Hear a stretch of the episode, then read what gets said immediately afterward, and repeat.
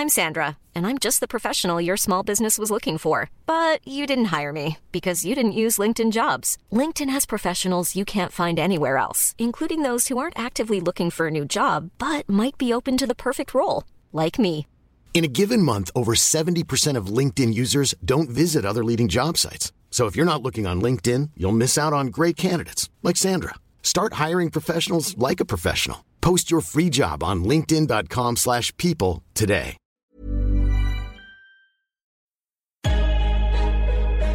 In defensively. And we get a stop going in the half. One, two, three. Attack, attack, attack.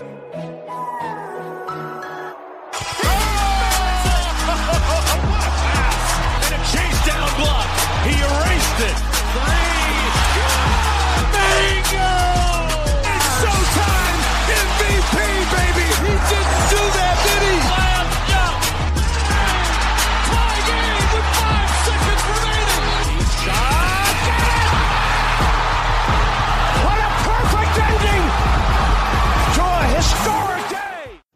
Salut à tous, bienvenue dans l'épisode numéro 115 du podcast Dunk Hebdo. Très heureux de vous retrouver pour un, nouvel épisode.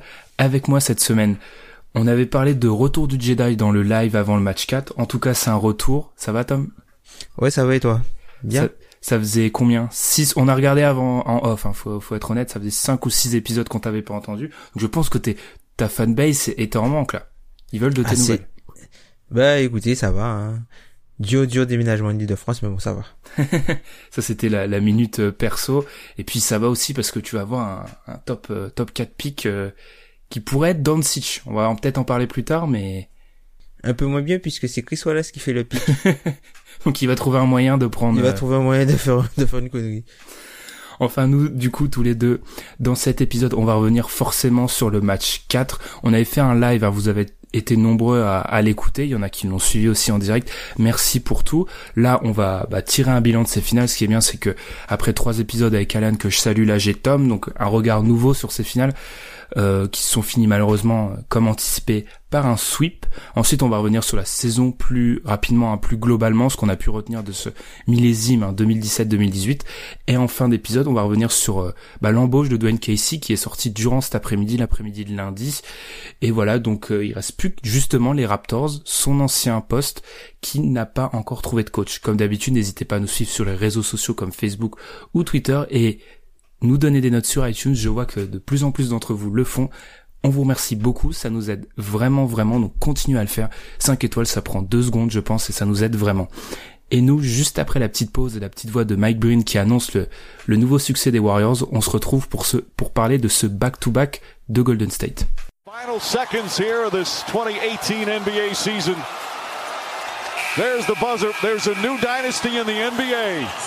The Golden State Warriors champions once again, back to back titles, three in four years, and the latest with a sweep. Donc on en avait peur euh, dans notre live avant le match 4 et ça s'est matérialisé. Les Warriors ont donc remporté cette finale 4-0, un sweep le premier depuis 2007. Tom, on t'a pas entendu sur ces finales, donc comme je l'ai dit dans l'intro, tu vas apporter un regard nouveau.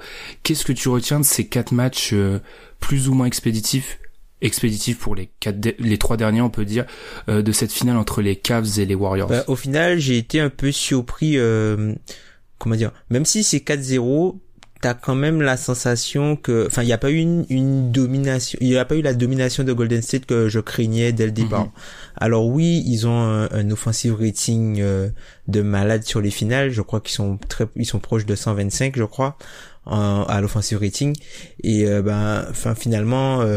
On savait que les Cavs auraient n'auraient pas pu stopper en fait une telle attaque mais c'est enfin dans la manière je les ai trouvés plus prenables que la saison dernière Ouais, je suis totalement d'accord avec toi et ça rejoint un peu ce qu'on avait dit avec Allen, par exemple le match 1 ou le match 3. Personnellement, avant la série, je pensais pas une seconde que les Warriors allaient être, euh, que les Cavs, pardon, allaient être au contact des Warriors à une minute, deux minutes de la fin d'un match. Ils ont réussi à l'être. Après le, le, le- match 1 il peut laisser un petit un petit goût amer euh, aux Cavs moi j'ai enfin j'ai pas pu regarder le match en direct je l'ai regardé euh, ben juste après enfin globalement euh, ça passe pas loin pour les Cavs, mais moi j'étais surpris en fait des réactions, des réactions globalement sur euh, qui parlaient uniquement de J.R. Smith et qui fustigeaient euh, J.R. alors que George doit mettre ses lancers. Je suis désolé. Ah, je sais, on a déjà eu le débat.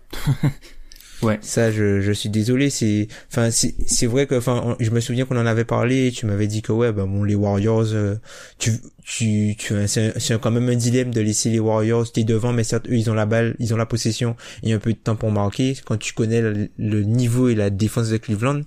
Et euh, ben, non, c'est vrai que ça a été une finale qui dans l'intensité, il y a eu, il y a eu quand même des choses intéressantes.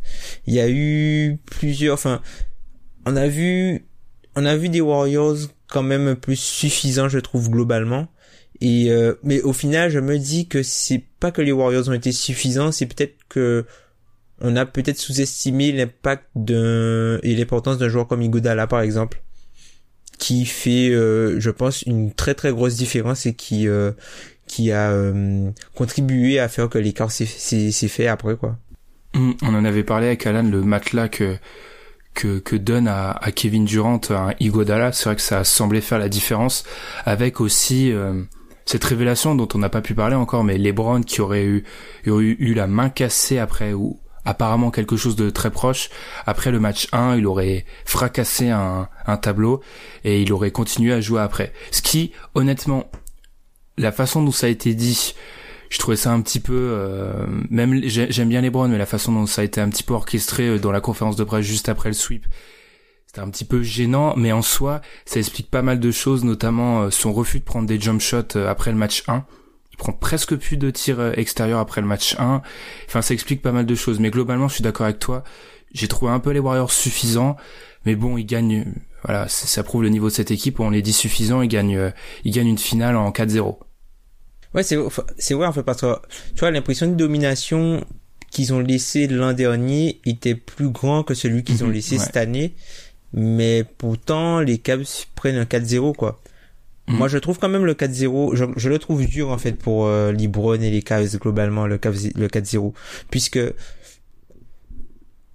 ils ont joué, je pense qu'ils ont joué un petit peu au-dessus du niveau qu'on attendait, notamment défensivement, même s'ils se sont fait torpiller, même s'ils se sont fait torpiller dans les chiffres, ils auraient pu faire pire que ça, notamment Kevin Love qui, euh, enfin les Cavs et, nous qui ont tenté le pari de de vivre avec euh, Kevin Love en switch sur Curry, en se disant que voilà quoi, euh, la, la valeur attendue d'un chute de Kevin Love euh, de, de Curry contre Kevin Love. Quand tu vois Curry contre Kevin Love tu te dis il dira les up tout le temps. Le fait qu'il mm. ait à prendre des shoots euh, plus ou moins contestés de loin qui soient pas forcément confortables même s'il les met tu vois c'était déjà un, un, pari gagné. Sauf que il y a eu trop de trop de petites erreurs et puis Zach Lowe euh, dans l'un de, ses articles et aussi dans un podcast avec euh, Kevin Arnovitz de mémoire il revenait il revenait dessus notamment sur euh, le fait que ben en gros, c'est c'est une répétition et les Cavs ont manqué de répétition pour faire face à, cette équipe des Warriors, contrairement aux Rockets qui eux ont beaucoup pratiqué toute l'année. Notamment, il y a, y a, y a une, image sur l'un de ces articles une vidéo sur un Switch où euh, il montre euh, comment dire que par exemple que le, Switch entre entre Capella euh, il y, y, avait un Switch où il y a un match entre il y a, y a un Switch entre Capella et euh, comment il s'appelle et Ariza par rapport à Gobert tout ça où tu vois que c'est bien orchestré tu vois que il faut que l'autre joueur switch, il le lâche quand l'autre ne le, enfin n'est plus, quand le joueur n'est plus à portée de main de celui qui qui, qui défend le, porteur de balle. Enfin, c'est, tu vois que c'est c'est vraiment un truc travaillé, alors que les caves c'était surtout au feeling quoi. Sauf que à ce niveau-là, tu peux plus faire des trucs au feeling. Mmh, ouais, et puis t'apprends pas à défendre en quatre jours. Hein, entre le moment, entre la fin des, de la série contre les Celtics où ils ont pas, ils ont profité d'une attaque qui était largement moins bonne. Euh, en face que celle des Warriors et le début des finales, même si euh, on avait on avait mis en avant les les, les promesses et les, mm. la communication qui s'était améliorée, c'était pas possible honnêtement. Mais globalement, je suis assez d'accord avec ce que tu as dit et l'impression de de domination sans sans se forcer en fait, ce qui peut être mm. un petit peu rageant par par moment en fait. Mm. Après, il faut dire que l'équipe des Cavs de l'an dernier, elle était très très forte, notamment offensivement. C'était du du très très très haut niveau et du coup, je pense que ça a poussé Golden State dans ses derniers retranchements entre guillemets l'an dernier, même si c'était 4-1, mais il y avait une telle puissance de feu que les que Golden State ne pouvait pas se permettre de faire un match moyen. Alors que là, ils ont gagné en faisant des matchs globalement moyens. Quand tu quand tu compares à ce qu'ils ont déjà montré et leur plafond théorique, ils ont pas joué des matchs exceptionnels hein, contre les Cavs. Hein. Après, je, je, on aurait pu se dire ça, mais si on regarde euh, la série contre les Rockets, c'est à peu près la même disposition et ils forcent pas non plus dans la série là. C'est pas une série où ils sont face à un adversaire qui peut les mettre en danger et qui les a mis en danger. Et dans les matchs euh, avec Chris Paul, il y a aucun moment, à part certains troisième cartons et le match 1, où tu sens qu'il y a un sentiment d'urgence. En fait, ils sont quand même, mhm. euh, ils sont arrivés à un stade où je pense qu'ils ils sont ils ont toujours été sur deux mais je pense qu'ils sont à un stade où même ils sont en mode automatique ouais même face aux bonnes équipes ils se disent qu'à 75 80% de leur capacité ils vont les battre ce qui est vrai donc ouais euh, c'est ça hein mm. ouais et globalement, oui, Kevin Durant MVP. Bon, on continue à brosser le, le, bilan de cette série. Kevin Durant MVP des finales. On en parlait beaucoup avant le match 4 dans notre live. Euh, sans surprise, j'ai envie de dire, parce que Kevin Durant a encore fait un, un solide match 4, même s'il y avait vraiment une intention côté Warriors de, de donner beaucoup, beaucoup de ballons à Stephen Curry. Ouais, ben, sans surprise par rapport à, à ces chiffres, même si je pense que, enfin, Curry, ce qui le plombe, c'est vraiment le, le, match 3, puisque mhm, je pense que si Curry fait un match 3 euh, dans ses standards, euh, ou enfin, s'il se déchire pas totalement au shoot, euh, je pense que ça passe pour lui, quoi, puisque au final, Curry, c'est un peu, euh, c'est un peu, enfin, les Américains disent linchpin. C'est le métronome. Je, connais pas le terme. Je hmm. connais pas le terme en français. Euh, en fait, c'est lui, en gros, euh, toute l'ingénierie de l'attaque des Warriors et de ce que sont les Warriors, ça vient de Stephen Curry. Et même si, tu vois, dans le scoring, il peut se rater au shoot, mais la, toute la gravité qu'il apporte, le fait qu'il soit sur le terrain, ça change la géométrie du, du terrain et du coup ça ça bonifie ce qui est autour de ce, ce qui est autour de lui, de lui pardon et ça profite aux autres, notamment Kevin Durant.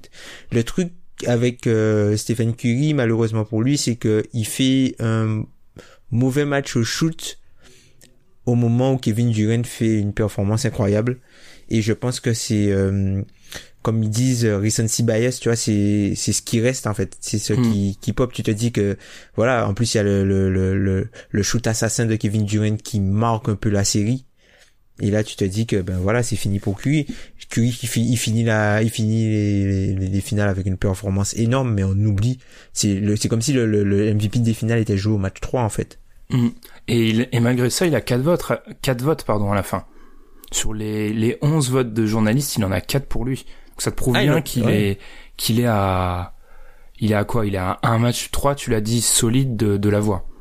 Même ouais, si c'est ça, c'est si ce si se loupe pas au shoot, puisque globalement, globalement il fait un match 3 correct, mais si se loupe pas au shoot, c'est voilà. Mais après c'est c'est aussi le jeu de de Curry quoi. Enfin c'est c'est le jeu qui veut, c'est son jeu qui veut ça quand quand des des shooters de ce type et de ce calibre ont de mauvais matchs, ben forcément sur la feuille des stats c'est pas joli puisque ils ont des sélections de tirs à risque qui prennent des shoots à risque et comme ils ont la confiance des shooters, ils vont pas s'arrêter de shooter pour autant. Et leur équipe a besoin qu'ils shootent.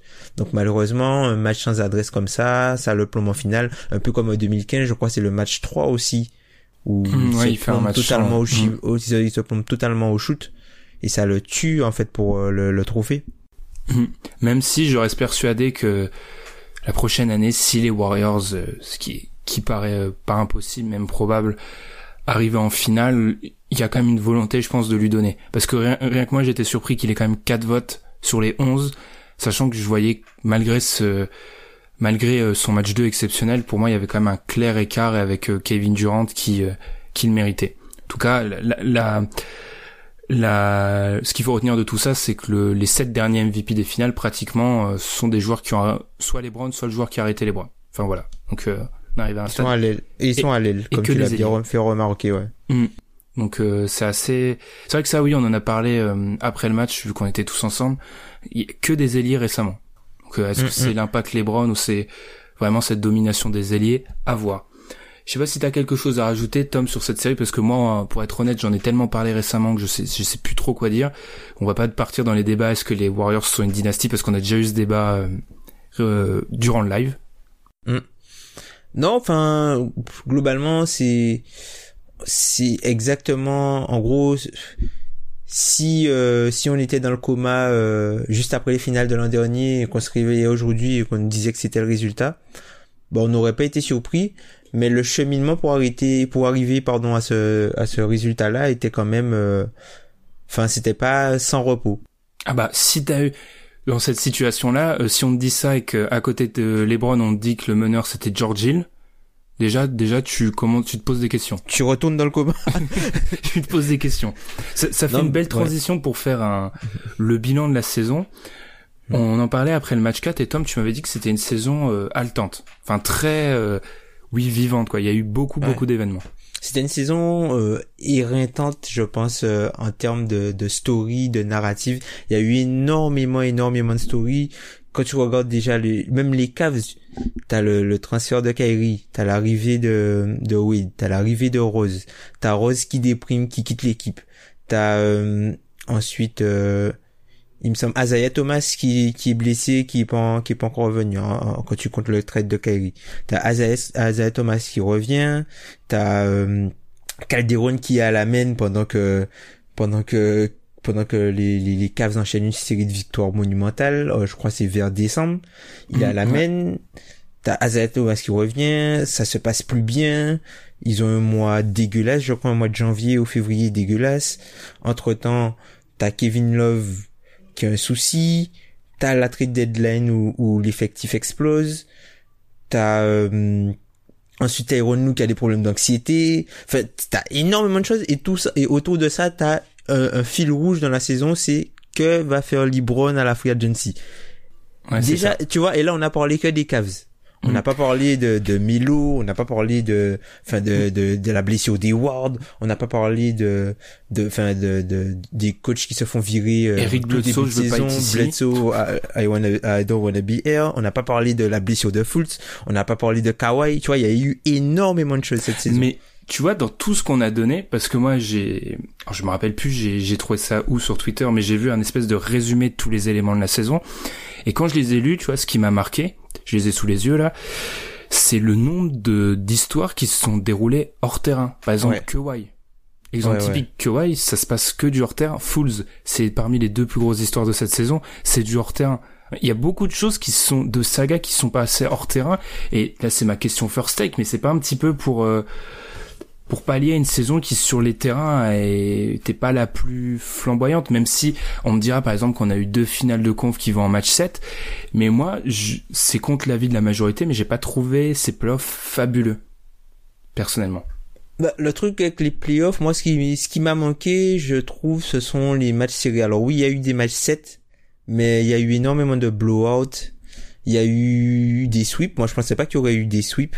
Enfin, notamment le, le sweep de Portland qui était assez sale, entre guillemets. Oh, celui-là personne n'a vu de toute façon Celui de Portland il était assez sale. Celui de Toronto était euh, horrible pour euh, la franchise euh, du Canada.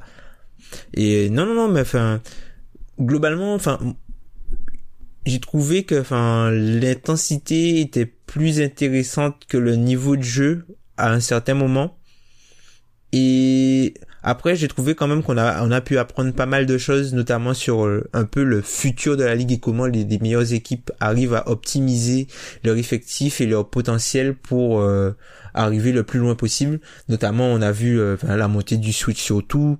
On a vu aussi des, des, des choses, des, des ajustements intéressants, notamment dans la série du Jazz ou le match 2 du Jazz avec euh, le petit ajustement sur avec Gobert qui euh, fonçait directement au cercle pour éviter justement le switch et poser, causer un petit peu de panique dans la défense de Houston qui a bien match, marché sur un match, mais après euh, Utah était pas assez fort. Et puis l'avènement aussi de des coachs Brad Stevens, Quinn Schneider, ils se sont vraiment affirmés cette année comme faisant partie pour moi de l'élite des coachs NBA. tu pensais pas tu pensais pas que Stevens y était déjà l'année dernière? Oui, mais t'as toujours besoin d'une confirmation, je pense, puisque les Celtics, ils gagnent, ils gagnent euh, l'an dernier.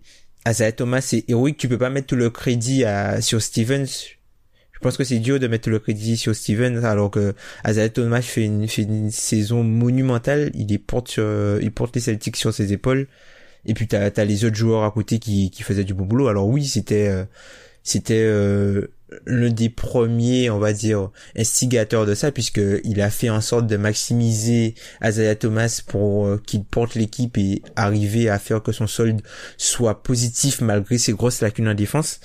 Mais plus globalement, enfin. Là cette année, là tu vois que le gars, ok c'est le gars, c'est il est vraiment élite, élite, élite quoi. Il est dans, pour moi, il est largement dans le tiers des euh, des Spolstra, euh, Popovic et consorts là. Cette année, tu peux pas, euh, c'est c'est, euh, tu peux pas le dénier ça. Ok. Mais tu vois, encore une fois, moi je me dis, on parle des coachs, on parle, enfin il y a beaucoup. Je trouve que contrairement à d'autres années, c'est moins porté sur le terrain. Tu parlais des, par exemple, des, des blowouts. C'est vrai qu'on regarde les finales de conf, on peut dire qu'elles sont allées en 7, mais sur les 14 matchs, euh, il y en a combien? Dans la série, dans la série Boston Cavs, il y en a un de serré. Ouais. Et dans les, dans le Warriors Rockets, il y en a deux. Il y en a deux, ouais. Les Donc 3 sur 14, euh, c'est pas, c'est pas, c'est pas fabuleux, mais je suis d'accord. C'est un peu, après, c'est, euh, l'idée qu'on qu'on se fait entre le drama et la qualité de jeu parce que aussi au niveau de la qualité de jeu euh, je pense à une série contre comme euh, Sixers Miami à à l'est. Mm. elle était pas brillante. Même si Miami nous offre quand même la possibilité de voir des parmi les pires séries récemment à l'est. Je me rappelle d'un Miami Toronto par exemple qui, qui a permis à Biombo de gagner de l'argent Miami Charlotte même. Miami, Charlotte, oui qui était qui était bien moche mais à ce niveau-là j'étais un, peu déçu je trouve qu'on a eu des, on n'a pas eu des pas eu des séries serrées, on n'a pas eu de niveau de jeu euh, flamboyant et même par exemple les Warriors, on le dit que on l'a déjà dit, hein, mais leur run de cette année comparé au run de l'année dernière, ça a rien à voir. les Warriors de l'année dernière mettent 4-1 aux Warriors de cette année. Voilà. Donc euh, donc voilà, à ce niveau-là, un petit peu déçu, mais c'est vrai que ça a été, ça a été très vivant. On a pu faire pas mal d'émissions, il y a pas mal d'émissions, on a dû faire des choix, parce qu'il y a eu vraiment beaucoup d'activités, même si, encore une fois, je regrette qu'il y en ait eu pas mal euh, hors terrain. Quoi. Mm.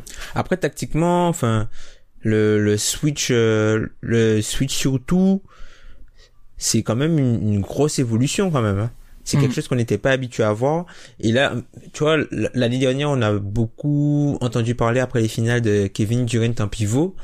Alors oui, là ça jouait petit, mais je trouve que ça jouait beaucoup moins small ball. Oui. Au sens euh, small ball quoi euh, que l'an dernier. Il y a eu un petit rééquilibrage par-ci. Oui, bah mais c'est ce qu'ils ont fait dans c'est ça qui est pour moi la plus grosse surprise de la série euh, Warriors Cavs, c'est quand ils ont sorti le Hampton 5, les Cavs l'ont contré parce qu'ils ont pris énormément de rebonds en fait. Mm. Il, les, il, les battait au rebond. Il y a eu le match 1, le match 1, bien sûr, Igodala jouait pas, mais quand ils ont voulu jouer petit, les Cavs ont trouvé la solution. Donc à voir. Même si on est, on est à quoi? On est trois semaines après une série où PJ Tucker joue 5 euh, des minutes importantes pour les, pour les Rockets. Mm. Mais il y a eu, c'est vrai, à ce niveau-là, il y a eu pas mal de rééquilibrage. Bah, je pense que c'est une des conséquences directes du switch. Ils se disent mm. que de toute façon, euh, un des enfin pour contrer ça enfin pour contrer le small ball on a toujours su qu'il fallait jouer grand et certains euh, certains intérieurs peuvent t'amener tellement sur le rebond que tu peux concéder quelques paniers sur euh, à l'extérieur avec eux. Hum, hum, totalement. Hum. donc euh, je vois bien que tu veux le deuxième round small ball Tom. Tu l'auras peut-être cet été. Ah non mais tu sais je pense que ça fait partie de de, de l'évolution de la NBA hein. on on passe d'une ligue où avant les joueurs étaient NBA parce qu'ils faisaient 7 pieds et là mm. je pense qu'on on va on arrive dans l'autre sens où des joueurs vont être draftés juste parce qu'ils font 6 euh, 7 et qui peuvent switcher partout et qui peuvent switcher sans prendre en compte euh, leur qualité basket et je pense que euh, on va on verra à la, draft il y aura pas mal de reach sur ce type de profil alors qu'il y aura il y a des joueurs qui sont peut-être grands et qui sont meilleurs intrinsèquement que les joueurs qui seront pris devant eux. Mm. Jeff Green est malheureux de pas avoir été choisi à cette époque-là. Ce qui aurait peut-être fait une autre, une autre carrière. J'arrête avec les pics Jeff Green, c'était la dernière de la saison. Enfin, la saison est finie, donc, non, mais oui, je suis totalement, t'as totalement raison, et comme on l'a dit, cette draft en cela sera intéressante, et surtout que le déséquilibre, là, on, l'a déjà dit plusieurs fois, mais il est, il est réel. C'est-à-dire que, sur les huit meilleurs joueurs, il y a quand même six intérieurs. Donc, euh, ça, on va voir, on va voir comment ça va se passer. Mais j'avoue que oui, vas-y Tom. Ouais. Après dernière chose euh, pour juste pour relativiser un petit peu euh, euh, comment dire la valeur du trendy je pense va un petit peu baisser. Ah, je suis bien content de ça parce qu'il y avait une obsession autour de, de, de ce type de joueurs. Hum, hum. La valeur du 3D va un petit peu blesser puisque avec la montée du Switch, les défenses vont donner entre guillemets des mismatchs en se disant que la meilleure issue possible c'est un 1 contre 1. Donc euh, voilà, tu, tu donnes bien un contre 1 mais puis si t'as t'as si t'as des joueurs qui sont incapables de de passer, de shooter ou de créer pour eux-mêmes et la seule chose qu'ils peuvent faire c'est euh, attendre dans un corner enfin les, les joueurs euh, de saison régulière qui sont à bas usage et euh, haute au EFG autoporteur. Ah, ah ouais là lui s'il arrive pas à créer sur les défenses en switch il va être en difficulté. Hmm.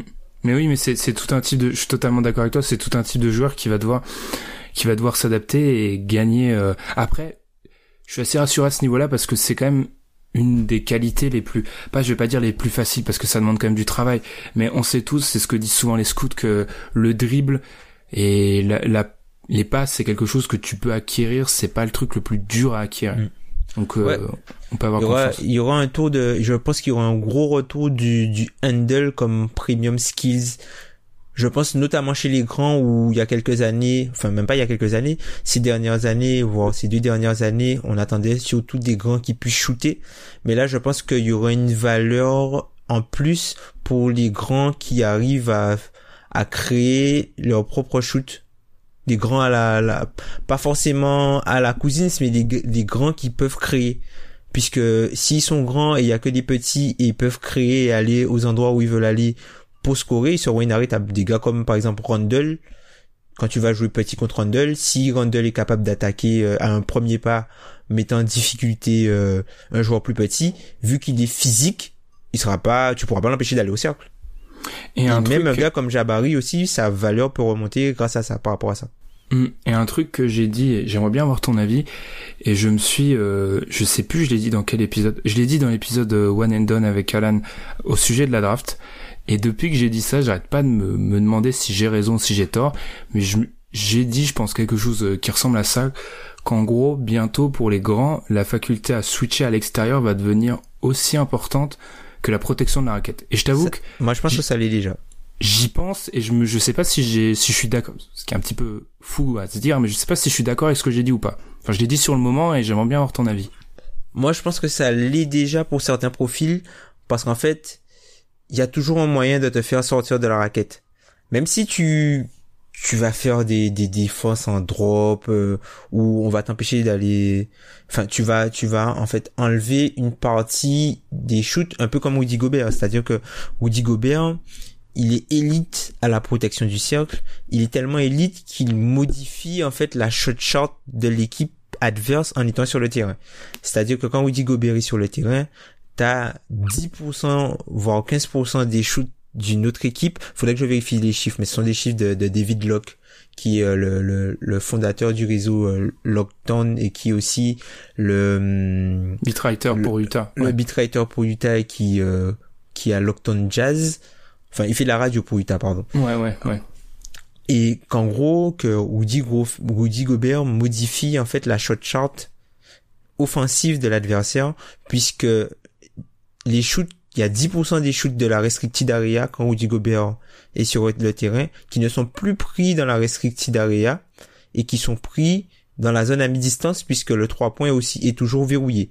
Parce que le fait d'avoir un, rim protecteur comme Rudy Gobert, ça permet aux, aux extérieurs d'aller chasser loin sur la, ligne à 3 points et d'aller chasser agressivement et d'être agressif sur les closeouts puisque même si le joueur drive, il va poser un dribble, il va voir Gobert dans la raquette, il va prendre un, shoot à, mi-distance.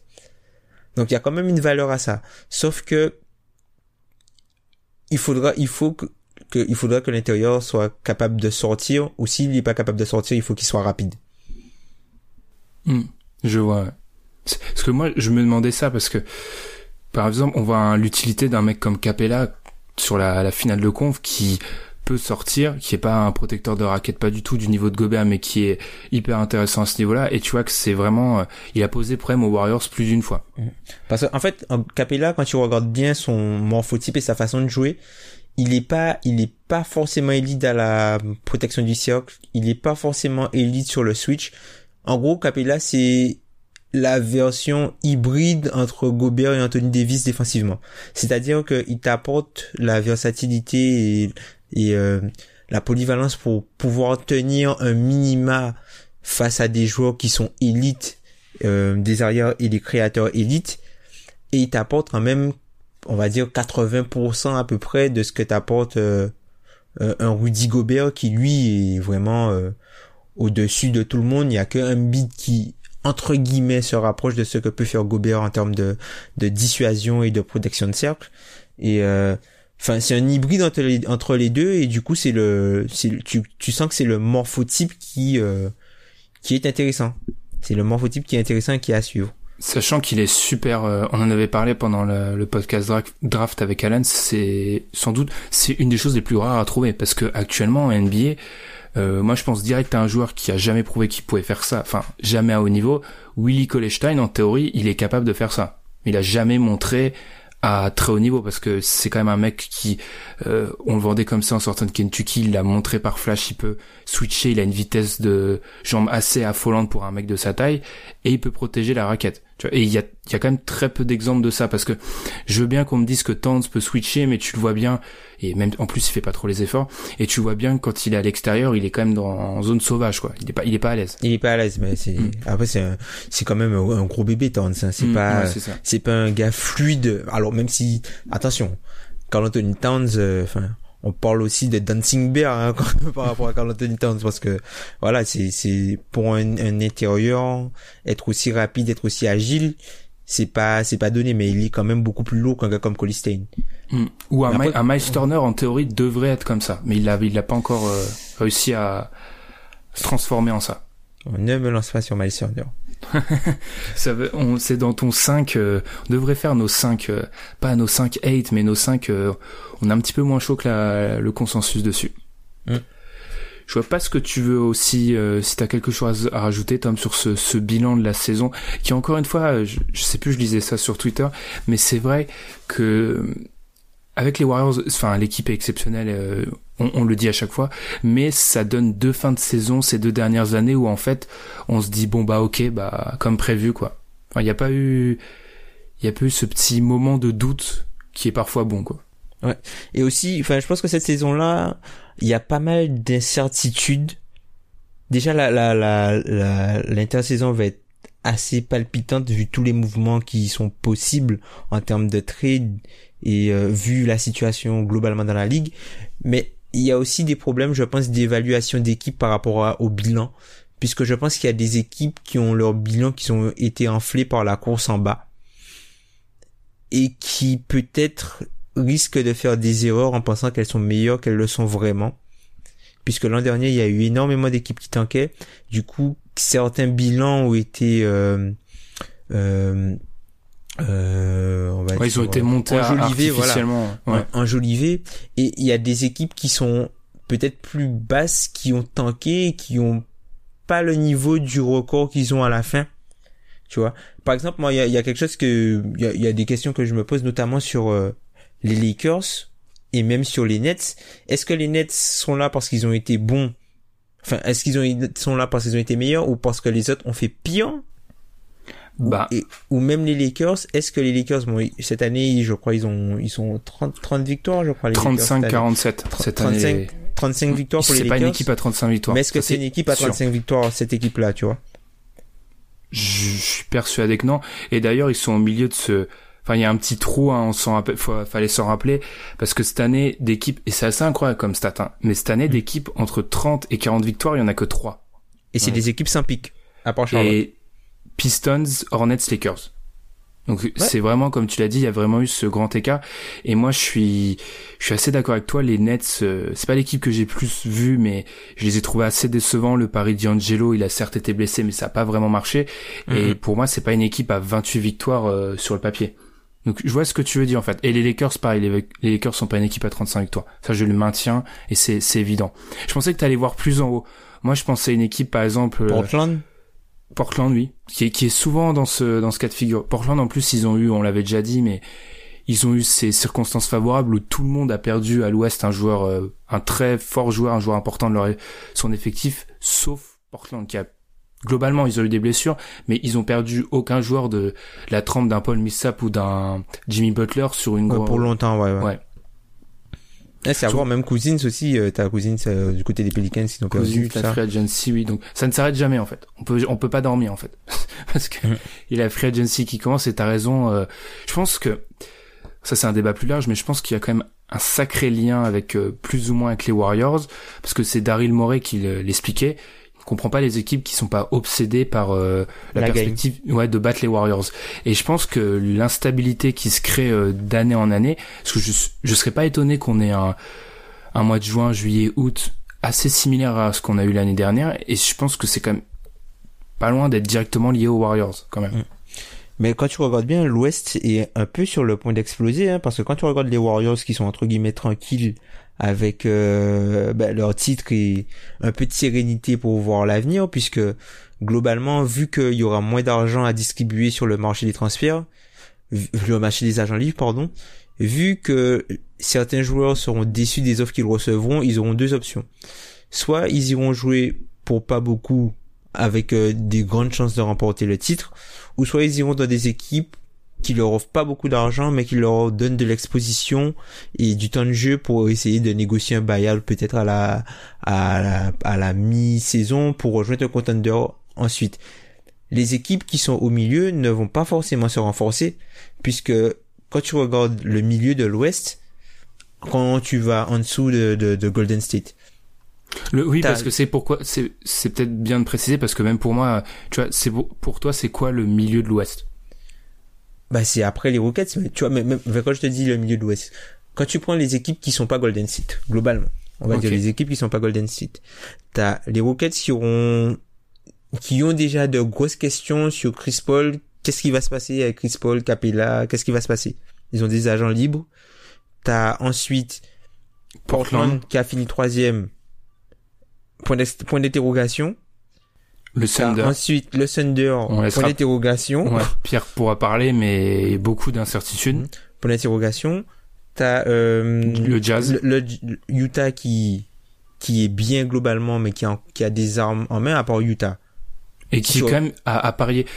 Donovan Mitchell a prouvé, et c- enfin, je- il va revenir plus fort, ça serait pas étonnant, mais ça reste quand même un rookie. Donc, euh, tu vois, tu, tu peux pas vraiment savoir euh, avec certitude sa production l'année prochaine.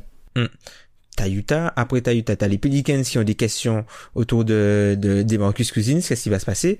T'as. Jimmy Butler avec euh, Minnesota, euh, qu'est-ce qui vont qu'est-ce qui va se passer avec Wiggins?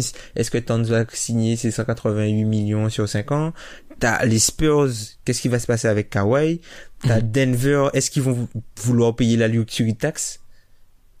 Tu vois, on est déjà et là on est déjà dans Et après ensuite, t'es, t'es aux Clippers et ça, après ça- je suis déjà aux Clippers, tu vois. et tu descends d'un, d'un cran. Ouais. Oui, oui, oui, je comprends ce que tu veux dire. Oui. Donc, à part les Warriors, tu, tu regardes bien et tu vois que toutes les équipes ont de grosses, grosses, grosses questions, quoi. Mm. Ce, que, ce qu'on n'a pas forcément à l'est, même si à l'est, les équipes sont quand même un cran largement en dessous. Et que le gros point d'interrogation reste quand même les Cavs, qui sont quand même l'équipe qui a été en finale les quatre dernières années sortant de l'est. Mais voilà, la ce que je, ce que je comprends et je suis assez d'accord, c'est que la hiérarchie à l'ouest dans un an pourrait être totalement différente. Totalement, totalement. Mm. Et ça, et ça serait pas complètement choquant. C'est vrai. Même si, et ça peut paraître fou à dire ça après euh, la- l'année qu'ils ont connue, mais les Spurs, bon, ce, ce sont que des rumeurs, mais après ce qui se dit sur Kawhi, je commence à être un petit peu rassuré. Là où j'étais prêt à, à être totalement en panique il y a quoi, il y a trois mois de ça. Bah, je pense que ça, ça, euh, ça reviendra euh, à est-ce qu'ils vont lui proposer la, la DVPE ou pas. Hein. Je pense aucun, pour l'instant, aucun joueur n'a refusé la DVPE. Après, ce qui peut bloquer euh, les caves, euh, pas les caves, ce qui peut bloquer euh, l'absus révélateur peut-être, ce qui Oui, peut bloquer, euh, ce qui peut bloquer un peu les Spurs à- pour lui offrir ce contrat-là, mis à part sa blessure, c'est peut-être la situation du propriétaire de la franchise qui est en plein divorce et qui ne peut peut-être pas se permettre de signer un joueur à 200 millions. Mm.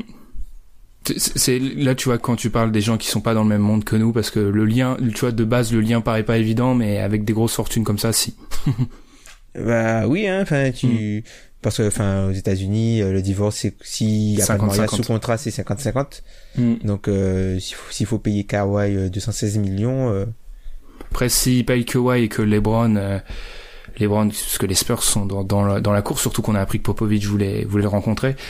Si tu payes ça, euh, tu payes ça à Kawhi et tu sais que les Browns pourraient potentiellement venir, je pense que tu peux, tu peux avaler, tu peux avaler le contrat de Kawhi. Ouais, ce serait un bon mariage, hein. Ce serait vraiment un bon mariage, euh, les Browns Spurs. Moi, j'aimerais bien voir ça. Mm. Bah, on pas encore pas, les auditeurs connaissent ma fascination pour la free agency de LeBron, mais si je devais faire euh, le ranking sur ce que j'aimerais voir, les Spurs seraient haut. Peut-être pas numéro un, mais haut, en tout cas. Mm. Et en, en, parlant des Cavs, non, je pense que ce qu'il faut retenir de la saison, Tom, c'est ce qui est sorti récemment de la part de Winhorse, encore on en parle, un journaliste d'ESPN, qui a rapporté qu'en gros, Dan Gilbert pense pouvoir construire un candidat au titre sans LeBron. Ça, c'est quand même la déclaration de l'année, je pense. Ben, écoute, vu euh, le mec, il a quand même trois premiers choix de draft, enfin deux, il a eu deux premiers choix de draft et son équipe a strictement rien fait pendant les quatre années où LeBron était absent. Je trouve que c'est quand même un petit peu fort de café. Euh, ouais, bon, bon après c'est, il a, il a des visions, hein, tu sais, il faut avoir, faut, faut, faut avoir, faut avoir des visions pour euh, essayer d'arriver là où tu veux aller. Après, c'est, si c'est sa volonté, tant mieux, hein. Mm. après, il va pas laisser partir LeBron, mais en tout cas, il pense pouvoir le faire sans LeBron. Ouais, après je pense qu'il en a marre aussi de payer autant. C'est vrai. Puisqu'il mm. paie, hein. On peut lui, on peut, on peut lui reprocher tout ce qu'on veut, mais il paie. Après, est-ce qu'il paie pas aussi pour euh, ses erreurs passées? Ah ben ça, c'est... Mm, quel, quel zéro, quel zéro passé vraiment? Le mec a du cul à la loterie à chaque fois. Mais tu peux, le mec a. Ouais, mais il a mal entouré LeBron la première fois, tu vois. Donc je pense qu'il y a eu. Enfin, enfin, je, je me rappelle plus. Encore une fois, deux fois que je le dis, désolé. Je me rappelle plus du tweet de hum, qui avait dit ça, mais en gros, enfin, c'est un cercle vicieux. Euh, les Cavs ont pas réussi à à construire pour LeBron la première fois. Donc LeBron est parti. LeBron est parti. Dan Gilbert l'a incendié. Donc il y a eu la relation de confiance qui a jamais, qui s'est jamais vraiment réparée, ce qui fait que LeBron signe des contrats qu'un an. Il y a aussi l'aspect financier, mais il y a aussi le fait qu'il y a aucune confiance réelle entre les mhm. deux, et mhm. ce qui fait que Gilbert doit aligner euh, l'argent parce qu'il doit tous les ans il doit avoir l'équipe blindée autour de LeBron parce qu'il sait qu'à tout moment LeBron peut partir. Et ce qui fait que les, enfin, LeBron se laisse cette marge-là parce que son équipe des fois vieillit, etc. En fait, c'est tout est un cercle vicieux. Je, je reste persuadé que ça part de, plus ou moins de l'incompétence de Dan Gilbert. c'est un autre mm. débat. C'est ça. Mais en tout cas, on a pu, on a pu avoir la chance de, de, de voir euh, ces playoffs là de, de LeBron euh, en étant en vie, quoi. C'est pas des trucs qu'on qu'on nous a raconté ou franchement, on, on a de la chance d'avoir pu vivre euh, ce, ce genre de moment parce que ben ces, ces playoffs ont été incroyables pour LeBron James. Et ben un truc super intéressant, il y a Pelton d'ESPN qui sort en fait un article où il c'est un peu Monsieur Stat euh, d'ESPN et pas Zach John Schumann. Ouais. Hmm. Enfin ouais, t'es Kevin, Kevin Pelton, John Schumann, euh, c'est un hmm. peu les gros gros gros gros stateurs euh, d'ESPN. Et il a sorti en fait un article où il met en avant les, les plus grandes performances sur une euh, sur une période de playoff et je m'attendais personnellement à voir après sa sa série ses séries, je m'attendais à voir LeBron et en mhm. fait quand on regarde il a mis à jour son classement et le premier reste Michael Jordan euh, et sa, sa campagne de playoff pour son premier titre en 91.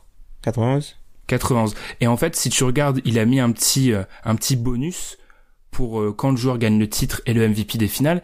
Mais malgré ce bonus, par exemple, pour un mec comme LeBron, statistiquement, sa campagne de playoff 2012 reste meilleure. Ce que j'ai trouvé incroyable. Ah ouais?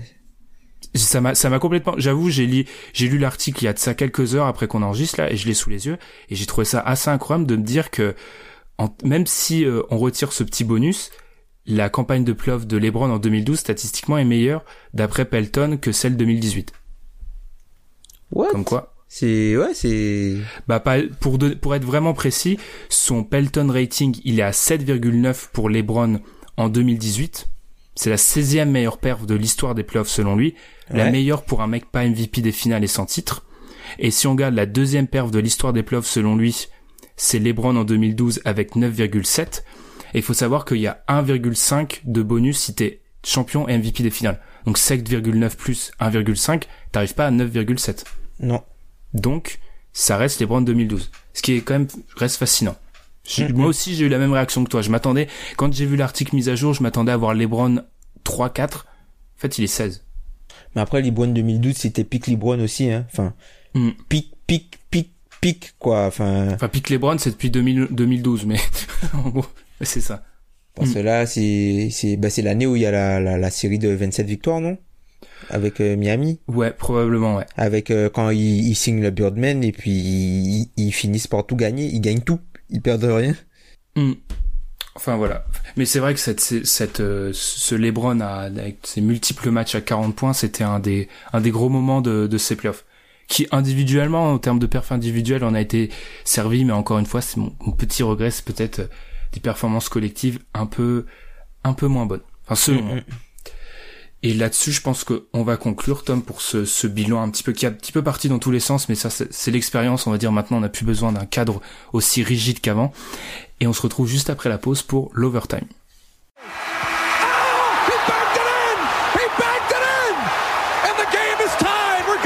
Overtime! On en avait parlé au cours du dernier overtime de mémoire. C'est maintenant confirmé. Dwayne Casey devient le prochain coach des Pistons. Tom, qu'est-ce que t'en penses? J'en avais déjà un peu parlé avec Alan. Euh, Casey avait fait le taf du côté de, des Raptors. C'est plutôt bon pour les Pistons, même s'il hérite pas d'une situation facile. Je trouve que c'est un peu tôt. Après, globalement, c'est quasi c'est un coach de plancher. Je sais pas si ça a du sens ce que je dis. Non, parce que moi j'ai pensé à un plancher, plancher. Mais je vois ce que tu veux dire. Enfin, c'est- je sais pas si ça a du sens ce que je dis, c'est-à-dire que c'est un coach qui euh, augmente le plancher de ton équipe. C'est pas forcément un coach qui va qui va augmenter le plafond globalement par la façon dont il va faire jouer les joueurs et la façon dont il va implémenter son système, mais c'est un coach qui va augmenter son plancher, c'est-à-dire que t'es jou- tu, tu sais que tu as une quarantaine de victoires avec des joueurs qui vont progresser globalement sous sa main. Est-ce que ce sera suffisant? Je ne sais pas. Mais euh, moi je trouve que c'est tôt un peu pour euh, le revoir déjà sur un banc. T'aurais préféré qu'il fasse un an dans un poste euh, obscur aux commentaires et puis qu'il revienne? Oh, j'aurais préféré qu'il fasse un an loin de la NBA, qui profite de ces 6 millions que Ujiri doit lui payer pour l'année prochaine, Mm. qui se, qui, qui retrouve un petit peu de fraîcheur, euh, de fraîcheur mentale, puisque ça faisait 7 ans qu'il était aux Raptors. Et qu'être coach NBA, s'il y a bien quelque chose d'éreintant, c'est... euh, C'est bien ça. Ouais. Faut pas, faut pas croire euh, ce qui était arrivé à Tyron Lue. euh, Enfin, je vois bien, il y a quelques clowns euh, sur Twitter qui en ont rigolé, mais c'est vraiment que le poste de coach NBA, c'est du, c'est même plus du plein temps là, c'est, euh, c'est de la folie. À moins d'être Vincent Collet, qui lui, je sais pas comment il fait globalement. Ah mais non, là c'est même plus, là c'est, là c'est surhumain. Là. Je sais pas Mais comment il fait, euh, Vincent Collet pour, euh, enchaîner, enchaîner comme tout. ça, euh, Mm. équipe nationale, club, équipe Club. nationale, où il trouve euh, le jus, l'influx, à chaque fois, euh, de pouvoir se renouveler, de trouver de la fraîcheur, c'est c'est incroyable. C'est vraiment irritant le métier de coach. Et encore plus Mm. NBA. Parce que c'est du, c'est du non-stop. On, on parle des joueurs qui doivent faire attention de, à leur corps, et à- au, au physique, etc. Mais les coachs, c'est du, c'est du vraiment du, du non-stop. Donc, je suis assez, je suis assez d'accord avec ce que tu as dit. Après, je trouve que hum, vu la situation dans laquelle ils étaient, euh, vu le départ euh, de les candidats qui restaient et le départ après le départ de, de Stan Van Gundy, c'est un petit peu le moins le moins pire. Surtout Casey, encore une fois ou Casey, enfin ça dépend la, la prononciation. C'est pas le plus mauvais des coachs. Il va t'assurer quelque chose. Il, il est pas loin de, quand même d'avoir euh, le coach de l'année cette année. hein. On va le voir, mais Mm, mm, mm. à la cérémonie des, des trophées, donc c'est pas un peintre. Après, ça laisse encore un vide du côté de du côté des Raptors, sachant que Jerry Stackhouse a pris un poste d'assistant à Memphis justement, donc il sera pas là-bas. Et aussi, ce qu'il faut rajouter, c'est que les Pistons, il y a quand même des rumeurs au niveau du staff de Casey, comme quoi il serait pas, il aurait pas forcément euh, les pleins pouvoirs sur le staff qui peut l'entourer. J'ai l'impression que c'est encore une décision un peu douteuse qui s'ajoute à toutes celles de ces dernières années côté Pistons. Mais après, c'est, c'est assez bizarre, en fait, que, enfin, là, c'est, maintenant, c'est Ed Stefanski qui, euh, qui est aux commandes, qui a pris en charge de mémoire, euh, si je me trompe pas, les, les opérations basket. Ed Stefanski, c'était le, le bras droit, entre guillemets, de Chris Wallace euh, à Memphis. c'était le, le, la troisième personne euh, de l'organigramme. En gros, il y avait... Je rigole parce que dès que Tom dit Chris Wallace, je sais qu'il peut arriver des choses après. Mm. Donc je me prépare. Tu. Non, bah, en gros, le front office, t'avais, en gros, Joe Abadi qui n'est pas dans le front office, mais qui est, euh, en gros, le relais privilégié de, du proprio. Donc, en gros, il est au-dessus du GM, alors qu'il n'a aucune compétence basket. Et, et dans le front office, t'as euh, ben, Chris Wallace et euh, Ed Stefanski qui était euh, son bras droit, et de l'autre côté t'avais euh, John Linger. Non, mais donc euh, il a pris ses, ses- les pouvoirs à Détroit. On a vu qu'il a été, euh, qu'il a demandé de l'aide de, de Bickerstaff senior et puis d'un autre, d'un autre joueur pour choisir le coach. Mais je trouve ça bizarre qu'il fasse ça avant de choisir son GM. C'est c'est ce qu'on avait dit, ouais. C'est quand même un, c'est assez bizarre ce que l'organigramme est, enfin, limpide en NBA. Le coach est en dessous du GM. Donc euh, c'est un peu bizarre de, de prendre euh, le subalterne, même si c'est pas le bon mot, avant le, le chef. Surtout que du coup, enfin même dans la relation entre le coach et son GM, il sera peut-être plus tenté. Euh, Casey c'est un mec euh, très très classe. Enfin tous les journalistes le diront, c'est un mec euh, d'une classe, euh, enfin parfaite. Phénoménal, ouais. Mais tu peux être, euh, même dans ta relation au GM, tu peux être tenté de, de le sauter et d'aller voir directement le président des opérations basket, qui est le mec qui t'a engagé quand même. non C'est seulement ça, mais puis je pense que ça rend, ça va pas forcément rendre le ça va rendre le poste de GM encore moins attractif qu'il ne l'était, puisqu'en avec fait, moins de responsabilité. Ah, Ben oui, puisque au final, il aura les mains liées, le GM. Les choix ont déjà été faits et qu'est-ce qu'il va faire? Il va arriver pour faire quoi? Déjà, est-ce qu'ils prennent un GM avant la draft? Ah, il faudrait. Parce que Il faudrait. il faudrait. c'est quand même, c'est quand même juste dans, dans, dans deux semaines maintenant. Ouais, dans 10 jours. C'est le 21, ouais, dans Oui, 10 dans jours. 10 jours même. J'ai un peu, j'ai un peu de mal avec la draft le jeudi, c'est le 21, donc oui, c'est un peu plus dans 10 jours, il serait, tu vois, rien que le, le timing est, c'est assez moqué des Cavs qui avaient entamé, qui avaient fait une, qui avaient fait les, la draft, c'est-à-dire début de free agency sans JM, euh, là, c'est un petit peu la catastrophe aussi. Surtout quand on connaît le Détroit qui est pas, actuellement, c'est pas les plus inspirés à la draft. Après, Détroit, ils ont, ils ont pas de pic, donc peut-être pour la, la draft, ils ont pas de pic au, au premier tour, donc peut-être pour la draft, c'est pas forcément gênant pour euh, tout ce qui est, euh, enfin, je Choix de les joueurs, mais les- choix de mais après les mouvements autour, ouais, ça va être important. Mais même notamment euh, faire des bons coups, euh, essayer de gratter un petit peu de flexibilité en allant, euh, je sais pas moi, acheter un, au second tour, euh, ce genre de choses. Voilà, faut être à l'écoute du marché, euh, être réactif. Et il faudrait quelqu'un qui qui ait déjà une vision d'où il veut emmener l'équipe, une vision d'où est l'équipe et une vision de ben, de ce que l'entraîneur pense et des, des ressources qu'il compte utiliser. Surtout que de base, c'est déjà, euh, et là je laisse euh, à Alan la place avec ses, ses formidables monologues, c'est pas la situation rêvée. C'est une des pires en NBA probablement. Donc euh, le, déjà le JM qui de base avait pas un, pro- un poste attractif, là il voit que le coach a été pris a- avant.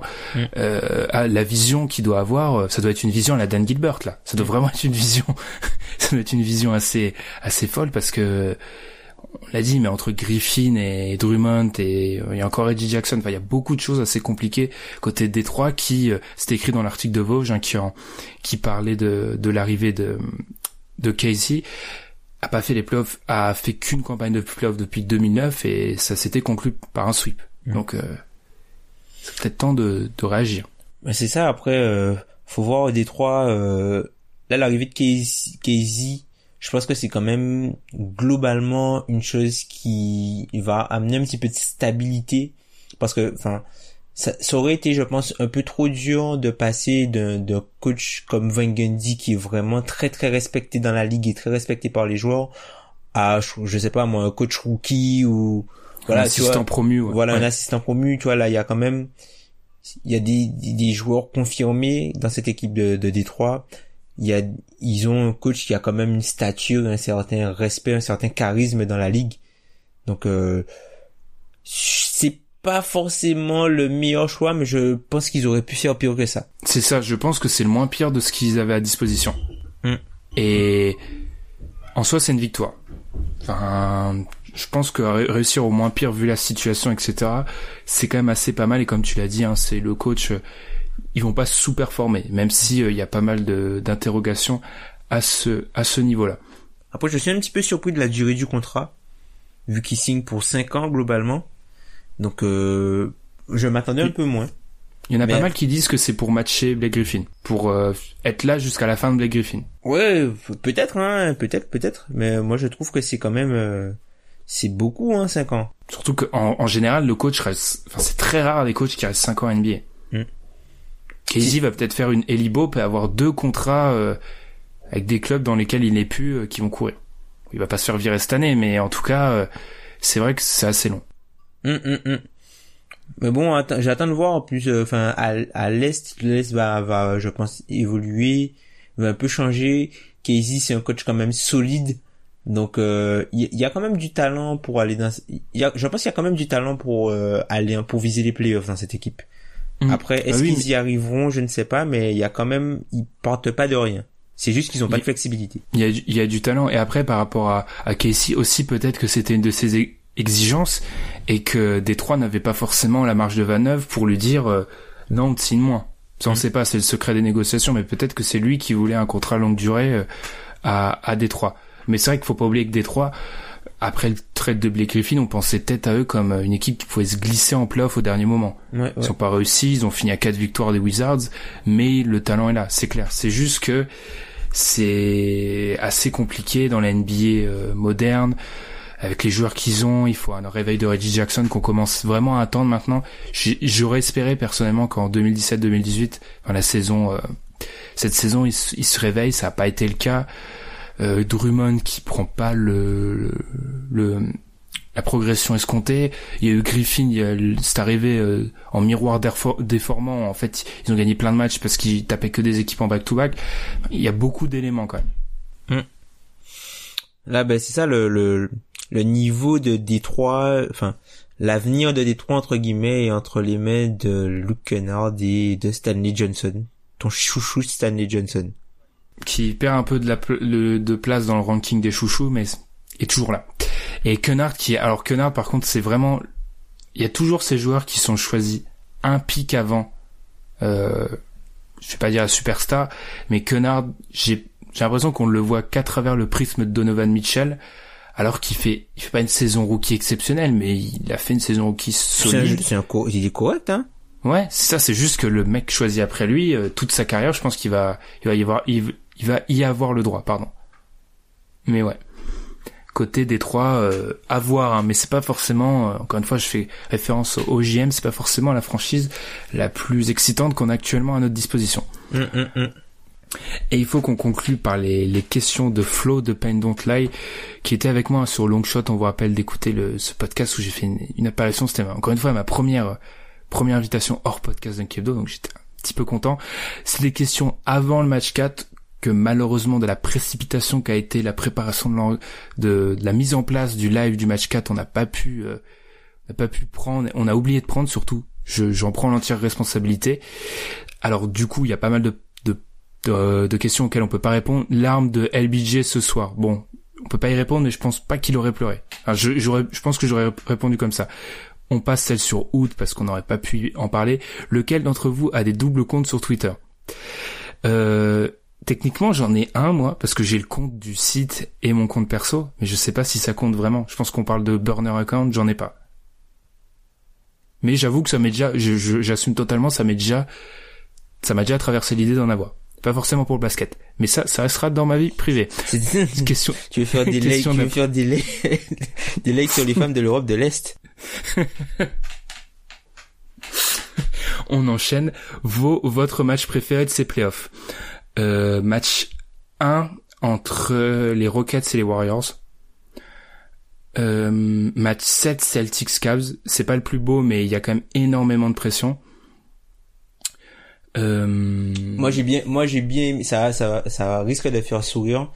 Moi j'ai beaucoup aimé le le match 7 entre euh, Cleveland et, et Indiana. Enfin, j'ai presque aucun souvenir de ce match. ah, j'ai beaucoup, j'ai beaucoup aimé ce match euh, entre Cleveland et Indiana euh, avec Oladipo. Euh, voilà quoi, Dipo. Et Dipo ou sinon et même euh, le le le match 4 euh, Portland euh, le match 4 euh, entre Portland et New Orleans où Anthony Davis il, il plie ça quoi. Il plie la série, ouais. Mm. Euh, le aussi le match fou entre euh, Sixers et Celtics où les Sixers se plantent euh, ah oui, ça un oh. couteau dans le pied en perdant euh, trois balles en fin de match. Celui-là, il est assez Ah fou. oui, C'est ça C'est pas, ah, c'est pour niveau de jeu, c'est une catastrophe, mais il est assez en émotion, il est assez, il est assez fort. Et autrement, euh, playoff PG, si, Mais ensuite, vu la fin de saison du Thunder, Pierre vous le dira mieux que personne, c'est pas forcément fou. Mm. Et autrement, non. Moi, j'ai bien aimé le match, du- le match 2 aussi entre euh, Houston et Utah. Mm. Vraiment avec les ajustements de, de Schneider, euh, j'ai trouvé ça très très fort. Ça m'a, ça m'a bluffé. Bah tu vois, j'arrivais pas à mettre les mots dessus, mais je pense que là ça a été parfaitement illustré. On a cité pas mal de matchs. Hein. Il y en a, au- il y en a aucune série pour laquelle on a cité deux matchs. Effectivement. T'as remarqué? C'est un peu ça mon problème. ouais. C'est que les dernières années, il y avait une série ou parfois deux, ou 2016 parfois deux voire trois où t'avais où t'avais vraiment plusieurs matchs qui se dégageaient. Là, t'as l'impression que chaque série, il y a eu un match intéressant, parce qu'on a cité beaucoup de séries, mais t'as rarement une série où t'as eu plusieurs matchs intéressants. Même si Golden State, Houston, il y en a eu pas mal d'intéressants, mais moi, Mhm, c'est le 1 qui m'a marqué, parce que la première mi-temps du 1, c'est le plus haut niveau c'est, de jeu c'est des playoffs, très haut pense. niveau, ouais. C'est du très très haut niveau. Ensuite, alors là c'est plus une question générale, si fin de la saison, malheureusement il y a eu fin de la saison, pas de pas fin des podcasts, des podcasts, je vais y arriver pour cette saison. Alors par rapport à ce qui est de la saison, si on la prend comme elle est officiellement faite jusqu'à la draft, non, on aura l'habituel mock draft. On vous rassure, en coulisses, en train de Ça la, la trade. machine à trade, ça, ça trade, ça s'active. Donc on aura ça, on aura la draft, on aura un bilan. En fait, rien ne s'arrête. Pour être honnête, et par rapport aux spéciaux de cet été, pour être honnête, par rapport à l'été, on est en train de s'organiser. Euh, comme tous les ans, ça va pas s'arrêter. C'est juste, on sait pas trop ce qu'on va faire. Honnêtement, là, je suis totalement transparent. À l'heure où on enregistre, je sais pas ce qu'on va faire. Dès qu'on, dès qu'on saura vraiment ce, ce qu'on va mettre en place, on, on vous le communiquera. Mais cet été, faudra peut-être s'attendre à plus d'invités, peut-être ce qu'on fait pas trop. hein. En 115 épisodes, on a dû en avoir 4 ou 5 de tête. Des Duncan Hosts qui vont être, euh, qui vont reprendre, parce qu'on n'a pas dû en faire depuis 6 mois. Donc euh, il y a plein de choses qui se préparent, mais à l'heure actuelle, on ne peut rien dire. C'est du teasing à ce stade. Mhm.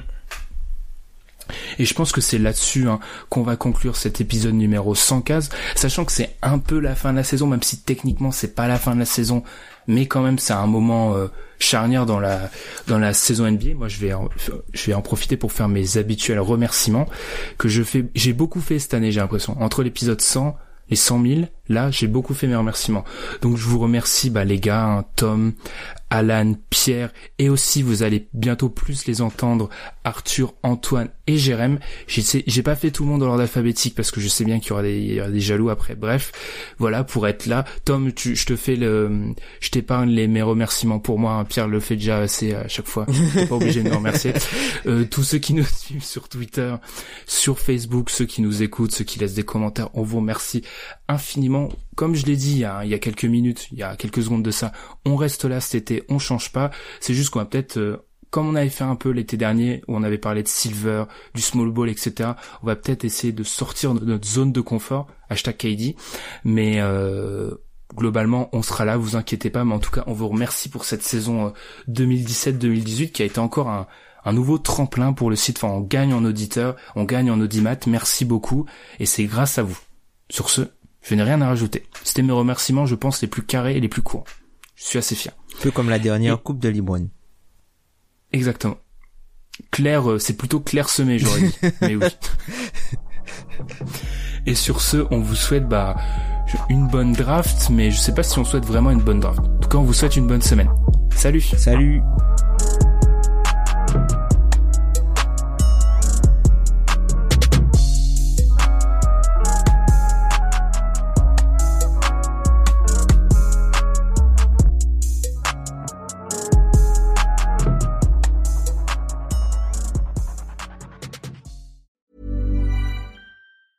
A lot can happen in three years, like a chatbot may be your new best friend. But what won't change? Needing health insurance. United Healthcare Tri Term Medical Plans, underwritten by Golden Rule Insurance Company, offer flexible, budget friendly coverage that lasts nearly three years in some states. Learn more at uh1.com.